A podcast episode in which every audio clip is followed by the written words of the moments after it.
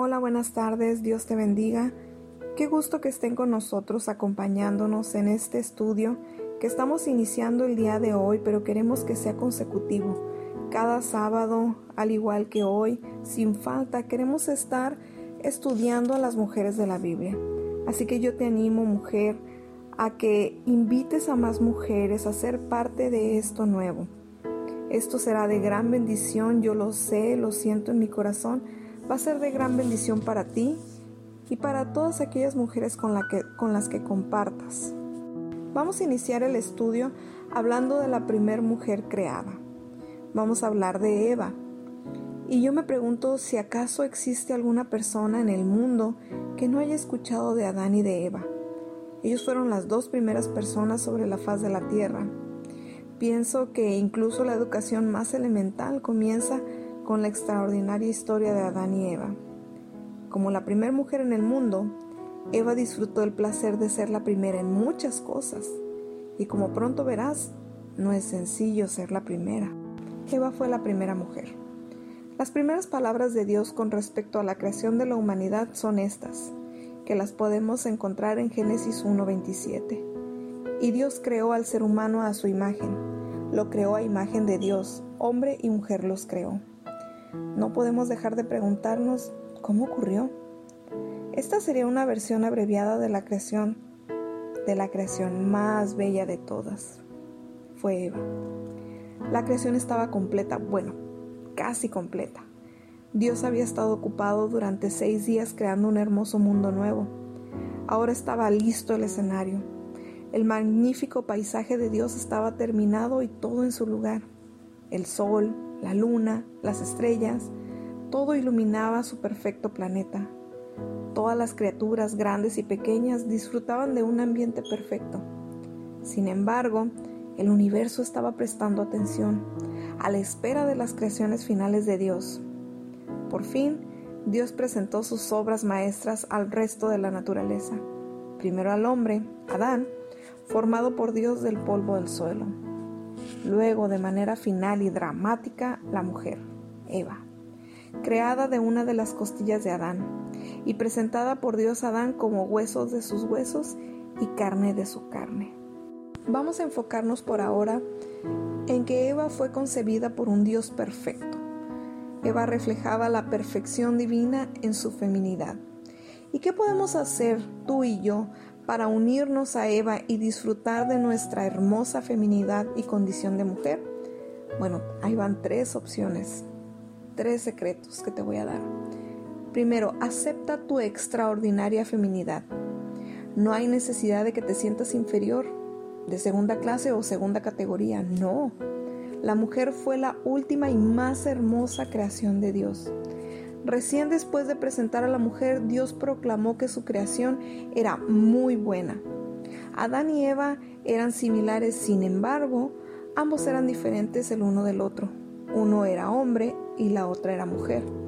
Sin embargo, los dos juntos, así como cada uno individualmente, reflejaban la imagen y gloria de Dios. Eso es algo extraordinario. Número dos, comienza a cultivar tu extraordinaria feminidad. Todo este estudio vamos a hablar sobre las bellas, graciosas, gloriosas, hermosas, parecidas mujeres de la Biblia. A medida que avances en, en este estudio, Permite que la verdad de Dios penetre tu entendimiento y transforme tu opinión de ti como mujer hasta que ésta coincida con el valor, con el alto valor que Dios ha puesto en sus mujeres. Número 3. Asume el compromiso de destacarte en tu extraordinario rol como mujer. Como mujer de Dios, sé lo mejor de lo mejor Deleítate en el perfecto diseño y plan de Dios para tu vida. Él te ha creado mujer. Como tal, te unes a la posición exaltada de Eva, de ser la más bella de la creación. Eva fue la primera esposa. Eva tiene la doble distinción de ser la primera mujer de todas y la primera esposa. Imagínate esto. Cuando Dios examina su creación ese sexto día histórico, nota que no había ninguna ayuda para complementar al hombre Adán. Hasta ese momento, con cada día de creación, Dios anota que era bueno. Pero en el caso de Adán, Dios dijo, no es bueno que el hombre esté solo. Voy a hacerle una ayuda adecuada. Eva fue la respuesta de Dios a la condición incompleta de Adán. El rol principal de Eva, además del propósito para su creación, fue la de completar a Adán y ser su ayuda, ser una esposa. Eso significa que Eva fue creada para un cargo de honor, habiendo nacido al trono de gloria más hermoso y más noble, la gloria del hombre. La primera esposa reflejaba la gloria del primer esposo. Eva fue la primera en fracasar. Hasta aquí todo fue bien, pero luego el mundo perfecto que Dios había creado fue lanzado al pecado y al caos por la incapacidad de Eva de soportar las tentaciones que le ofreció la serpiente.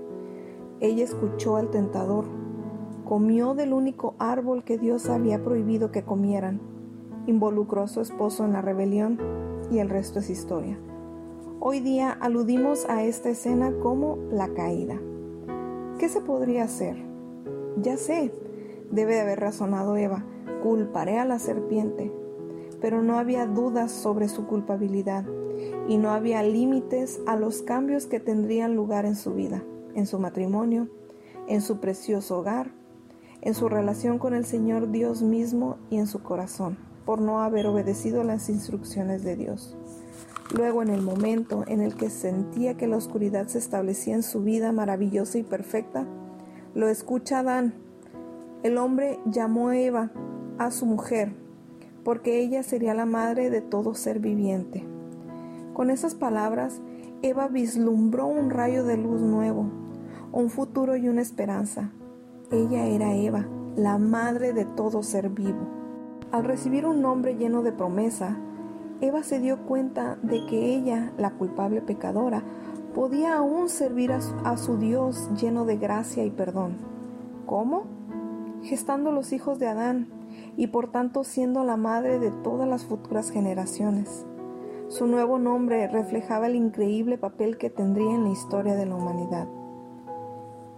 Eva, de la muerte, emanó la vida de la oscuridad la luz, de un fin un principio, de una maldición una bendición, de su sentencia de muerte una esperanza para el futuro, de la terrible desesperación de la derrota la fuerza de una fe naciente.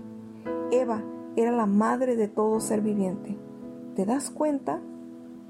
¿Te das cuenta, mujer, que tu vida cuenta también? Y que cuenta de manera importante. Es verdad, tú compartes la sentencia y yo comparto la sentencia de Eva de muerte física, pero seas quien sea y sean cuales sean tus circunstancias, tú tienes vida para dar y transmitir a los demás. ¿Quieres saber cómo? Bueno, tú das vida mediante tus esfuerzos físicos para cuidar a los demás. Tú, mujer, compartes tu vida espiritual al hablar con los demás sobre Jesús.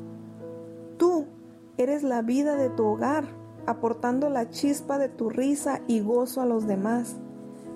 Tú les transmites vida física a tus hijos. También les transmites vida eterna al enseñarles el Evangelio de Jesucristo. De modo que tú, querida mujer, puedes escoger a diario alimentar tu vida espiritual hundiendo tus raíces profundamente en el amor y perdón de Dios. La vida de Eva provino del Señor, así también la tuya. El Señor era la fortaleza de su vida y Él es tu fortaleza también. Toda la energía, el propósito y la vida que tienes para transmitir a los demás encuentran su fuente en el Señor. Eva fue la primera madre. Desafortunadamente, cuando Eva se convirtió en la primera mamá de todas, no había un manual escrito. Aún no lo hay, pero hay muchos tips, muchas opciones, muchos libros que nos aconsejan. ¿Por qué no había en ese momento? Pues porque no había existido mamás hasta ese momento. Jamás le había dado vida a una mujer a un niño. Jamás había existido un niño, un bebé. Jamás le había dado la tierra la bienvenida a un bebé. Piensa, ¿qué harías tú si no tuvieras una mamá o una mujer mayor que te enseñara y te diera estímulo? ¿Qué harías tú sin un esposo que te haya asistido a las clases de preparación para el parto? ¿Qué harías sin amigas, sin libros de enseñanza, sin doctores, sin enfermeras? ¿Qué harías tú con tu primera experiencia con el dolor físico? ¿A quién recurrirías para buscar ayuda? Ese fue el dilema de Eva, pero ella se dio cuenta de que había alguien a quien podría recurrir, y ese alguien era todo lo que ella necesitaba. Ella tenía al Señor, ella se podía apoyar en Él, fueran cuales fueran los retos que le presentara la vida. Cuando llegó su primer bebé, Eva declaró, con la ayuda del Señor he tenido a un hijo varón. Eva sabía que le había dado nacimiento a un bebé el primer bebé del mundo mediante la ayuda del Señor y sabía que Él, el Señor, era todo lo que ella necesitaba. Qué agradecida debe de haber estado Eva de contar con la ayuda del Señor siempre presente. Eva estaba agradecida y tú también puedes estarlo. Puedes, puedes estar agradecida de, de poder confiar en Dios por lo ocurrido anteriormente, por lo que estás enfrentando en el presente por lo que pueda ocurrir en el futuro. En verdad, mujer te digo, Él es todo lo que tú necesitas.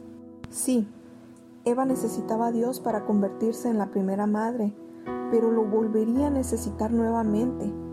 Eva jamás podría haber adivinado que Caín, el precioso bebé que ella había sostenido en su regazo, crecería un día y cometería el primer delito asesinando a su segundo hijo Abel que se convertiría así en la primera muerte humana. Y Eva tampoco sabía que Dios quitaría a Caín también de su vida. No solo experimentó Eva muchas primeras experiencias, sino que ella, junto con Adán, fue la primera en experimentar pérdidas. Aquí vienen las primeras lecciones de fe. Las pérdidas parten el corazón y Eva sin duda sufrió muchísimas. Miremos tan solo esta lista que ella, de lo que ella perdió. Su perfecta relación con Dios, la dicha de un matrimonio sin pecado, su falta de conocimiento del mal, su hogar ideal en el jardín del Edén, su hijo Abel, asesinado por su propio hermano, su hijo Caín, a quien Dios envió lejos. Sí, a Eva le quedaban muy pocas cosas que perder y pocas esperanzas. Ya había recurrido a lo último de esperanza que le quedaba demasiadas veces. Parecía no quedarle ninguna esperanza, lo cual era a su vez otra pérdida más. Se dice que el hombre puede vivir 40 días sin comida, 3 días sin agua, 8 minutos sin aire, pero solo un segundo sin esperanza. Pero, ah, la bondad de Dios. Adán volvió a unirse a su mujer y ella tuvo un hijo al que llamó Seth porque dijo, Dios me ha concedido otro hijo en lugar de Abel, al que mató Caín. El obsequio de Seth, cuyo nombre significa nombrado, seguramente volvió a llenar el corazón vacío de Eva. También la volvió a llenar de esperanzas. Nombrado por Dios, su sed le traería no solo esperanza a su corazón entristecido, sino que él sería aquel del cual provendría el Hijo de Dios trayendo una inmensa y eterna esperanza a toda la humanidad. Amada, este Hijo, el Hijo de Dios, te trae esperanzas a ti también, aun cuando estés en medio de la desesperanza más absoluta. En Él se encuentra ayuda para todo corazón pesaroso, incluyendo el tuyo. ¿Cómo sueles afrontar las pérdidas? En vez de sumirte en la depresión, la desilusión o la desesperanza, Coloca tu fe y confianza en estas realidades llenas de esperanza. Primera realidad, la, fidelidad de Dios. Dice en Jeremías 29:11, porque yo sé muy bien los planes que tengo para ustedes, afirma el Señor, planes de bienestar y no de calamidad, a fin de darles un futuro y una esperanza. Segunda realidad, las promesas de Dios. Filipenses 4:13. Una de las ocho mil o más promesas de la Biblia te garantiza que tú todo lo puedes en Cristo que te fortalece. Tercera realidad, la bondad de Dios. Tu falta de esperanza no puede jamás invalidar la bondad de Dios, a pesar de que el llanto puede durar toda una noche, porque el Señor es bueno y su gran amor es eterno. Su fidelidad permanece para siempre, dice Salmo 105. Por la mañana habrá gritos de alegría, dice el Salmo 35. Aún sigo pensando y sigo analizando y trato de asimilar todas las maravillosas verdades que la vida de Eva, la primera mujer, nos envía a través de las páginas de historia bíblica. Por ejemplo, ¿te das cuenta de que tú has sido creada a la imagen de Dios? Cuando Dios creó a la mujer, Él la creó a su imagen. Permite que penetre en tu corazón y tu mente la idea de que tú eres creativa, eres inteligente y eres racional. Estas son las maneras en que has sido creada a la imagen de Dios. Tú has sido creada para tener unión y comunión con Dios. Ninguna otra criatura ha recibido el privilegio de tener comunión con Dios aparte del hombre, la criatura que más se le parece. Tú eres un reflejo de la gloria de Dios. Esto es lo que significa haber sido creada a su imagen. Tú reflejas a Dios a los demás. Cada vez que extiendes tu amor, llevas a cabo una obra de bien, perdonas, muestras un poco más de paciencia y permaneces fiel, los demás experimentan el carácter de Dios a través de ti, como reflejo de la gloria de Dios. Porque no, tú no decides preocuparte sobre tu propio valor, pero en cambio, te alegras de tu valor en Dios y tu semejanza a Él. Decides no criticarte o bajarte de categoría y en cambio te alegras porque eres una creación admirable. Decides buscar una relación más profunda con Dios y te alegras de que el Señor está cerca de quienes lo invocan. Decides caminar con fe por senderos que quizás no comprendes y te alegras en la promesa de su cercanía mientras que dirige tus pasos. Decides vivir cada día como hija de Dios a través de su Hijo, Cristo Jesús, y ser el reflejo de su gloria, y te alegras de que como una de las elegidas de Dios, tu nombre está escrito en los cielos. Decides pasar tiempo en comunión con Dios a diario mediante la oración y el estudio de su palabra y te alegras en la fortaleza que Él te da cada día y la esperanza que te ofrece para el futuro decides reflejar su gloria y amiga, te alegras en su amor. Este fue el estudio del día de hoy.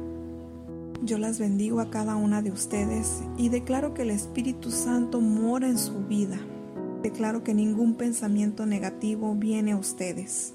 Las declaro a cada una de ustedes guerreras victoriosas del Señor. Les doy las gracias por compartir este tiempo conmigo y les invito que la próxima semana no se pierda. Estaremos hablando sobre la fe, sobre una mujer de fe, sobre Sara. Dios las bendiga.